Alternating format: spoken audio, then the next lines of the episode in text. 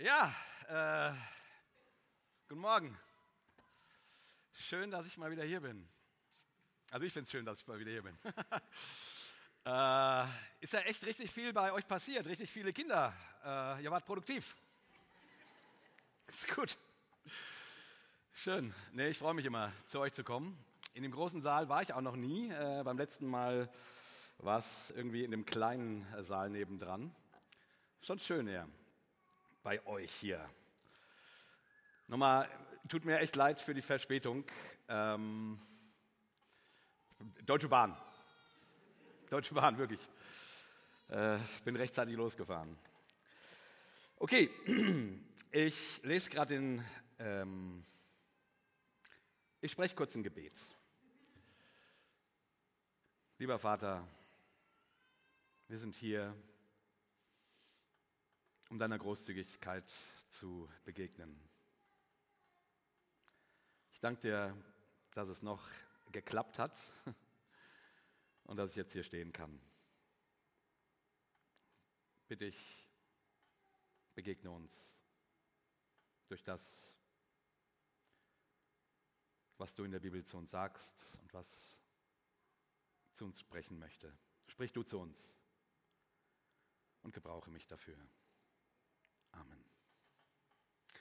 Ja, ich lese den Predigtext aus Lukas 7, Vers 36 bis 50. Es bat ihn aber einer der Pharisäer, bei ihm zu essen. Also, es bat Jesus, einen der Pharisäer, ne? bei ihm zu essen. Und Jesus ging hinein in das Haus des Pharisäers und setzte sich zu Tisch. Und siehe, eine Frau war in der Stadt, die war eine Sünderin.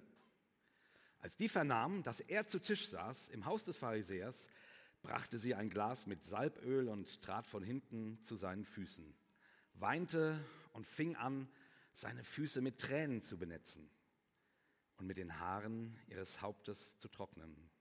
Und küsste seine Füße und salbte sie mit Salböl. Als aber das der Pharisäer sah, der ihn eingeladen hatte, sprach er bei sich selbst und sagte, wenn dieser ein Prophet wäre, so wüsste er, wer und was für eine Frau das ist, die ihn anrührt. Denn sie ist eine Sünderin. Jesus antwortete und sprach zu ihm, Simon, ich habe dir etwas zu sagen. Ein Gläubiger hatte zwei Schuldner. Einer war 500 Silbergroschen schuldig, der andere 50. Da sie aber nicht bezahlen konnten, schenkte er es beiden. Wer von ihnen wird ihn am meisten lieben? Simon antwortete und sprach, ich denke der, dem er am meisten geschenkt hat. Jesus sprach zu ihm, du hast recht geurteilt. Und er wandte sich zu der Frau und sprach zu Simon, siehst du diese Frau? Ich bin in dein Haus gekommen, du hast mir kein Wasser für meine Füße gegeben. Diese aber hat meine Füße mit Tränen benetzt und mit ihren Haaren getrocknet.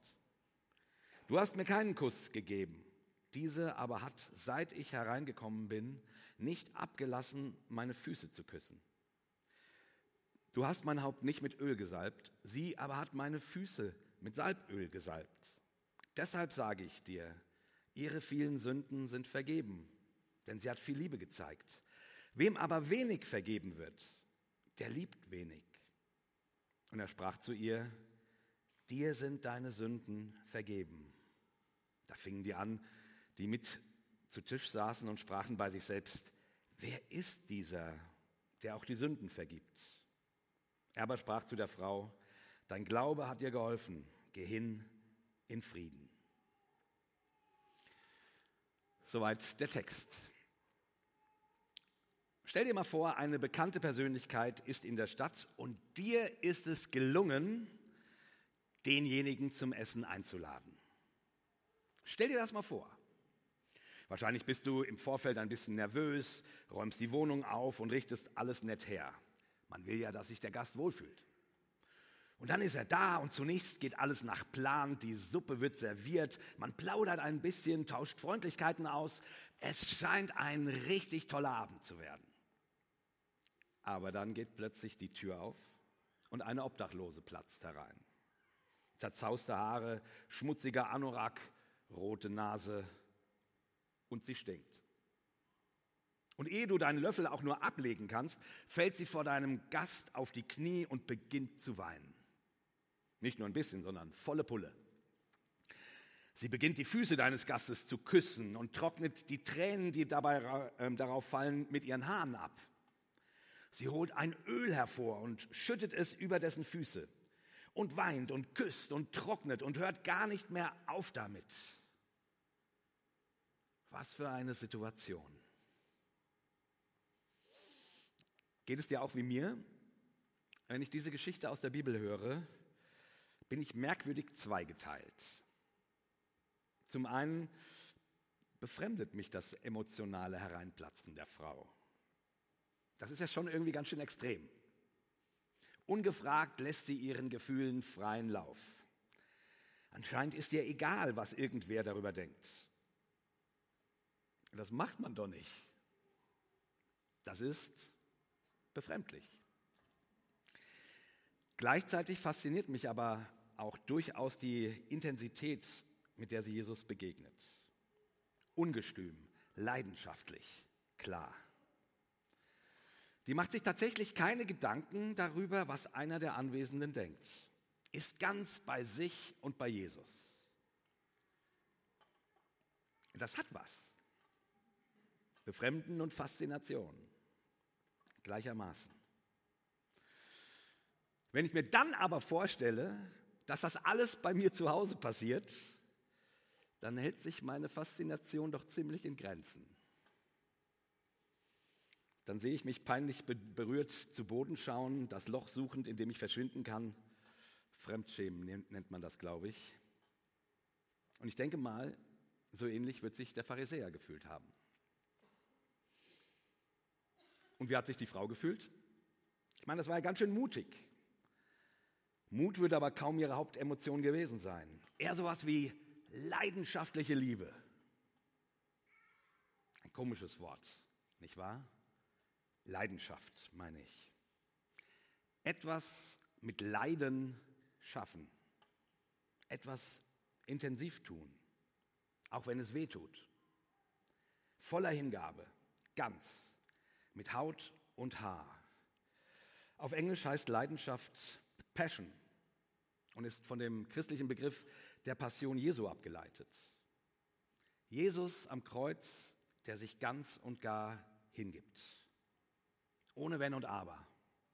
Eben mit Haut und Haaren. Der dort mit Leiden etwas schafft. Leidenschaft. Ist es nicht faszinierend, wie sich der christliche Glaube selbst in einzelnen Worten unserer Kultur eingeprägt hat? Aber zurück zur Geschichte. Ich nehme einfach mal an, es geht dir wie mir und du teilst sowohl mein Befremden als auch meine Faszination für die Frau. Gerade im religiösen Kontext kommt einem ein zu viel an Gefühl ja schnell merkwürdig vor. Jedenfalls hier bei uns in der westlichen Welt. Ich erinnere mich, als ich als Anfang 20-Jähriger auf einer christlichen Freizeit war und dort ein ganz inbrünstiges Gebet sprach, mit dem ich Jesus sagte, wie sehr ich ihn liebe. Ich erinnere mich nicht mehr an die genauen Worte, nur noch daran, dass mich danach eine Pfarrerin zur Seite nahm und mir sagte, dass sie mein Gebet ähm, befremdet habe. Sie hätte sich dabei gefühlt, als ob sie einem wild knutschenden Liebespaar zugesehen hätte. Auf gut Deutsch, ich solle den Heiland doch besser im stillen Kämmerlein ablecken und nicht in aller Öffentlichkeit. Ich fand das damals ziemlich spießig und ungeistlich. Die Pfarrerin verstand wohl nicht, wie sehr man Jesus lieben kann. Die war wohl noch nicht so weit wie ich, dachte ich damals. Später habe ich sie dann aber doch verstanden. Nicht jeder kann jedes Gefühl oder jeden Gedanken nach bzw. mitvollziehen. Ich habe mich in anderen Situationen tatsächlich an ihrer Stelle wiedergefunden, sodass mir das Zeug, was Christen sagten oder beteten, zu dick aufgetragen erschien oder viel zu intim für mich als Beistehenden. Unangenehm. Manche Lobpreislieder schlagen ja solche Töne an. Wenn Jesus mich zum Beispiel an der Hand nimmt, mich an sein Herz zieht, ich mich in Liebe nach ihm verzehre und seine Zärtlichkeit einatme, dann hat das ja schon fast was Erotisches, oder? Da braucht man nicht drum herum zu reden. Salopp gesagt, ein bisschen wie Fummeln mit Gott. Und wenn sich das dann auch noch mit lauter ban banalen Metaphern paart, weiß ich manchmal gar nicht mehr, ob ich nicht doch auf einem Helene Fischer Konzert gelandet bin. Atemlos mit dem Herrn, seine Liebe hab ich gern. Atemlos bestaun die Macht, spür, was Liebe mit uns macht. Wir sind heute ewig, tausend Glücksgefühle. Alles, was ich bin, teil ich mit dir. Jesus unzertrennlich, irgendwie unsterblich. Komm, nimm meine Hand und geh mit mir.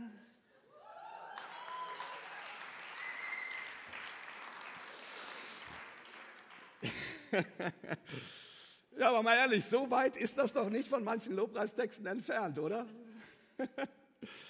Und jetzt werden mich einige von euch für den Rest des Tages hassen, weil ich euch diesen fiesesten aller Ohrwürmer in den Kopf gesetzt habe. Nun denn, genauso geht es mir immer mal wieder in Gottesdiensten. Auch ich brauche manchmal ein paar Tage, um die Trivialitäten mancher Lobpreissongs wieder abzuschütteln, die da voller Begeisterung über mir ausgeschüttet wurden. Natürlich, der Weg in die Lobpreishölle ist mit schlageresten Liebesbekundungen gepflastert. Ein bisschen mehr poetische Tiefe würde unseren Liedern manchmal durchaus zu Gesicht, äh, gut zu Gesicht stehen. Ich meine natürlich nicht den Lobpreis heute hier, ist ja klar. Meine ich wirklich nicht, aber äh, das habe ich ja alles vorher geschrieben. Ne? Trotzdem, Natürlich hat sogar das seine Berechtigung. Auch das Intime, auch das Erotische gehört zur Gottesliebe. Natürlich. Und vielleicht ja sogar zum Lobpreis. Allerdings frage ich mich tatsächlich, ob man mit Jesus wirklich überall, immer und überall Händchen halten oder gar knutschen muss. Und ob das überhaupt jeder kann. Das sind natürlich Gratwanderungen. Die Menschen sind verschieden. Was dem einen zu intim ist oder zu dick aufgetragen, ist für den anderen völlig okay, beziehungsweise Ausdruck einer genuinen Gottesliebe. Aber achten können wir dabei schon aufeinander, damit niemand von meiner Gottesliebe überrollt wird oder sich ausgeschlossen fühlt.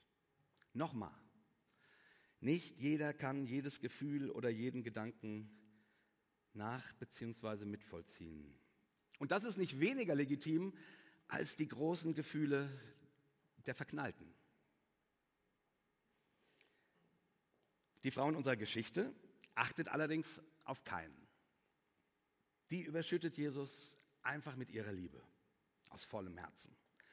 Liebe mit Tränen und Öl, voller Leidenschaft, egal wer da sonst noch so rumsteht.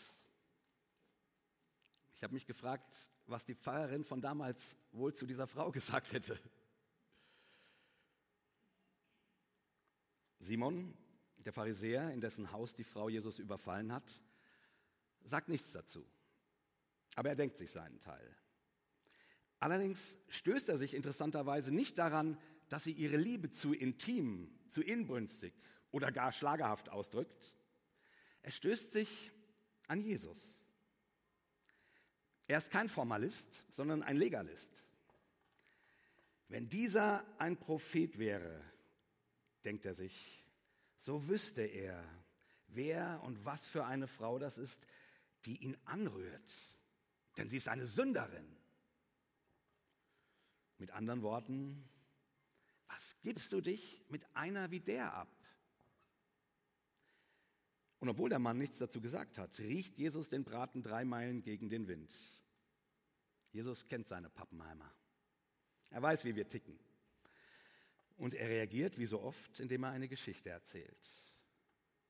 Ein Gläubiger hatte zwei Schuldner. Eine war, einer war 500 Silbergroschen schuldig, der andere 50. Da sie aber nicht bezahlen konnten, schenkte er es beiden. Wer von ihnen wird ihn am meisten lieben? Vier Sätze, geschliffen wie eine Axt. Mehr braucht Jesus nicht. Vier Sätze und alles ist gesagt. Bam, bam, bam, bam. Vier Sätze. Unfassbar, wie Jesus mit Sprache umgehen kann. Das ist unglaublich dicht. Da ist kein Wort zu viel. Ich wollte, ich hätte ein bisschen was davon.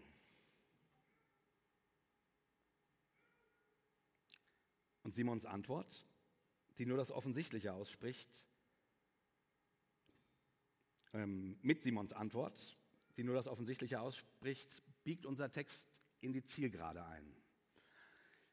Natürlich der, sagt er, dem der Mann am meisten geschenkt hat. Natürlich. Natürlich.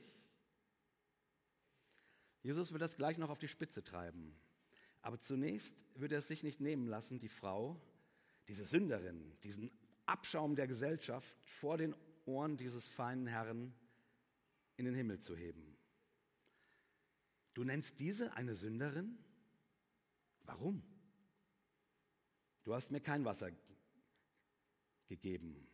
Sie hat meine Füße mit ihren Tränen gewaschen. Du bist schön auf Distanz geblieben. Sie hat nicht aufgehört, meine Füße zu küssen. Du wolltest fachsimpeln. Sie hat mich mit Öl und Liebe überschüttet. Und du denkst tatsächlich, du wärst etwas Besseres? Und damit kommt Jesus zum Crescendo der Erzählung. Deshalb sage ich dir, ihre vielen Sünden sind vergeben, denn sie hat viel Liebe gezeigt. Wem aber wenig vergeben wird, der liebt wenig. Wem aber wenig vergeben wird, der liebt wenig. Ich sage es nochmal. Bam! Was für ein Satz. Wem aber wenig vergeben wird, der liebt wenig. Wenn wir uns fragen, was leidenschaftliche Liebe ist, dann macht Jesus hier unmissverständlich klar, worum es dabei geht. Die Frage ist nicht, ob wir in Tränen ausbrechen, wenn wir an Jesus denken.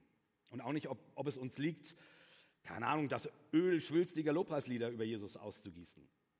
Oder ob wir zu jeder Zeit und Unzeit auf die Knie fallen und inbrünstige Gebete sprechen. Leidenschaft hat so viele Gesichter, wie es Menschen gibt. Bei dieser wundervollen Frau drückt sich das hochemotional aus. Bei anderen stiller. Bei wieder anderen noch stiller oder sogar noch viel lauter mit Händchen halten oder ohne, mit oder ohne Zungenkuss. Es geht nicht um die Form. Wie es sich ausdrückt, ist nicht der Punkt. Liebe ist der Punkt. Und Liebe ist das, worauf das Leben zielt. Es gibt nichts, wofür es sich zu leben lohnt, außer Liebe.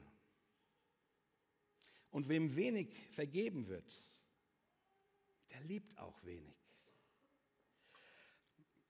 Meditiert diesen Satz mal ein paar Wochen. Wem wenig vergeben wird, der liebt auch wenig. Lasst das mal in euch einsinken. Wenn dir Liebe fehlt, lass dir mehr vergeben. Wenn du Leidenschaft bei dir vermisst, lass dir mehr vergeben. Wem wenig vergeben wird, der liebt wenig, sagt Jesus. Das heißt doch, wem viel vergeben wird, der liebt viel. Nimm dir diese Frau zum Vorbild und lass dir viel vergeben. Jesus sagt, die Folge wird Liebe sein. Mach es nicht wie der Pharisäer, der versucht, richtig zu sein. der daran klebt und hängt, auf der richtigen Seite des Lebens zu stehen, kein Sünder zu sein. Der denkt, er hätte nicht viel, was vergeben werden müsste. Der Witz ist, alle sind Sünder. Na, das wissen wir so im Kopf. Aber ganz oft wissen wir das nicht. Bei der Frau war das anscheinend so offensichtlich, dass es der ganze Ort wusste. Der Text verrät klugerweise nicht, worum es dabei ging. Setz ruhig mal das ein, was dich bei anderen den Kopf schütteln lässt. Bei deinen Nachbarn, deinen Kollegen, bei der Freundin deiner Freundin. All das, was deiner Meinung nach dazu führt, dass jemand im Sumpf steckt. Oder von mir aus auch nur nicht vorankommt. Und ich zähle jetzt extra nichts auf. Das macht der Text ja auch nicht. Der lässt das klugerweise offen. Wir alle haben unsere Vorstellungen vom Leben und wir alle haben unsere Linien, die festlegen, ob jemand drinnen oder draußen ist. Ob er es schafft oder nicht. Und wir alle übertreten diese Linie immer wieder. Bei dem einen passiert es so, dass es der ganze Ort mitkriegt. Andere können es besser verstecken, unter den Teppichkern. Ich nehme mal an, dass unser aller Teppiche ganz ausgebeult sind von dem Krempel, den wir da immer mal wieder drunter geschoben haben. Meiner ist es. Ich habe mal über Lebens, Lebenslügen gepredigt und gesagt, dass ich davon ausgehe, dass man in christlichen Gemeinden mehr davon findet als anderswo. Weil der soziale Druck, gut sein zu müssen, so hoch ist. Weil es in der Kirche oft seltsamerweise wenig Raum dafür gibt, wie jemand tatsächlich ist. Weil man Angst davor haben muss, ausgeschlossen zu werden. Wenn er rauskäme, womit man sich herumschlägt, welche Ängste einen plagen und welche Sünden welche Lebenslügen. Weil man irgendwie denkt, alle anderen kriegen es hin und man sei der Einzige mit Problemen weit und breit. Als ich das so sagte in dieser Predigt, wurde es auf einmal mucksmäusenstill in der Kirche. Ausgebeulte Teppiche. Wenn herauskäme, dass du dann aber verstehe mich nicht falsch. Das hier ist nicht die schlechte Gewissenmasche. Ich will dir gar kein schlechtes Gewissen machen. Ich will, dass du es loskriegst. Natürlich ist die Kirche voller ausgebeulter Teppiche. Wie sollte es sonst anders sein? Es gibt sowieso nur zwei Sorten von Menschen.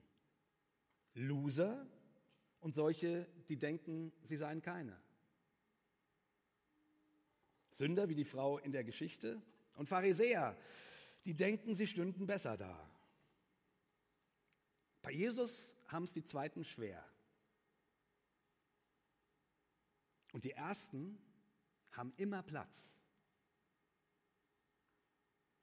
Jesus schafft sichere Räume für Sünder.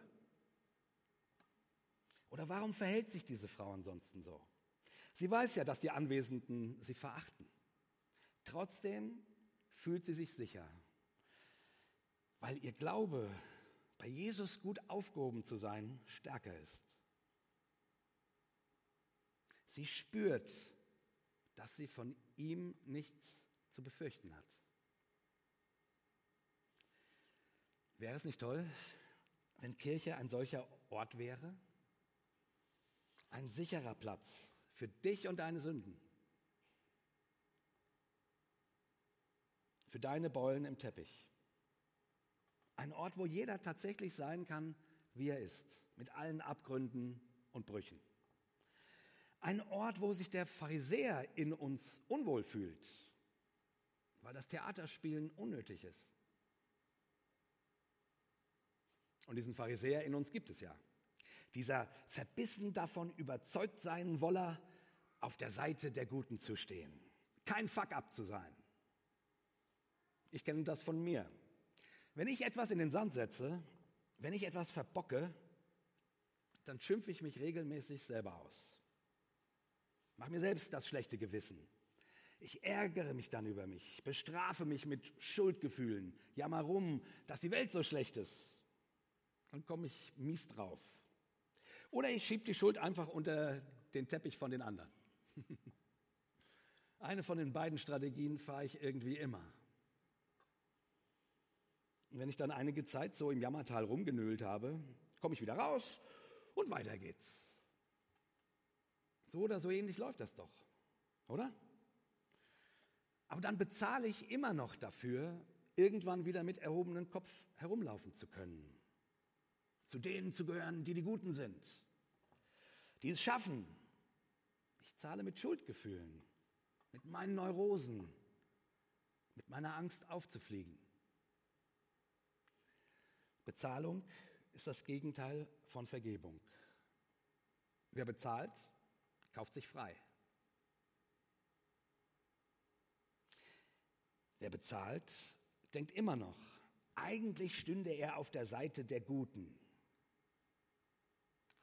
Vergebung bedeutet dagegen, es wird erlassen. Es bedarf keines Lösegeldes. Wer Vergebung braucht, erkennt, dass es die Seite der Guten gar nicht gibt.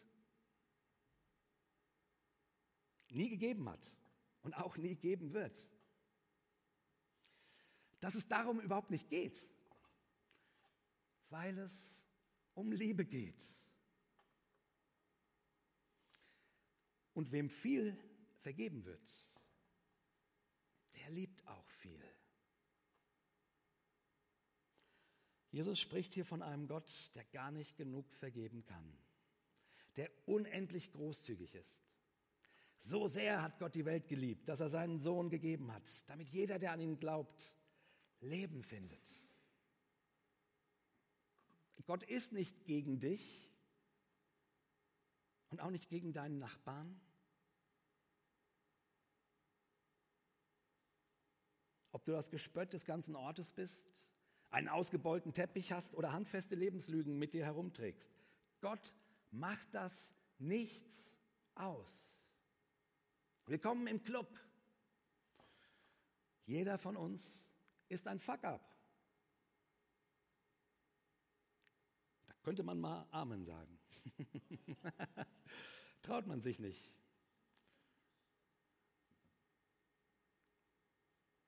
Vielleicht, weil man selber noch daran zweifelt. Aber Gott liebt dich tatsächlich so, wie du bist. Gott ist großzügig gegen alle. Wenn du es doch auch mit dir wärst und mit mir und den anderen. Übe dich darin. Übe es, dich in die Großzügigkeit Gottes hineinzuglauben. Und übe es auch dir selbst zu vergeben. Und mir und ihm und ihr. Und je mehr Vergebung, desto mehr wächst die Liebe, sagt Jesus. Manchen hilft es zu beichten. Ja, dann tu das ruhig. Aber es ist keine Voraussetzung. Gottes Vergebung hängt an nichts. Der vergibt, weil er dir vergeben will. Er gibt sie großzügig, wann immer man ihn darum bittet. Das Geheimnis von überfließender Liebe ist, dass wir entdecken, dass wir sie nötig haben. Und dass wir Gott glauben lernen, dass er sie gerne schenkt. Dass er sich niemals von uns abschrecken lässt. Es gibt keinen Ort, an dem du stehen könntest, innerlich wie äußerlich, an dem dich Gott nicht liebt. Gibt nichts, mit dem du Gott schockieren könntest. Es gibt nichts, was ihn von dir abschrecken könnte. Das hat die Frau entdeckt. Davon erzählt diese Geschichte. Und deshalb liebt sie so leidenschaftlich. Deshalb sage ich dir, ihre vielen Sünden sind vergeben, denn sie hat viel Liebe gezeigt. Wem aber wenig vergeben wird, der liebt wenig. Lass dir vergeben. Immer wieder. Viel. Gott segne dich dabei.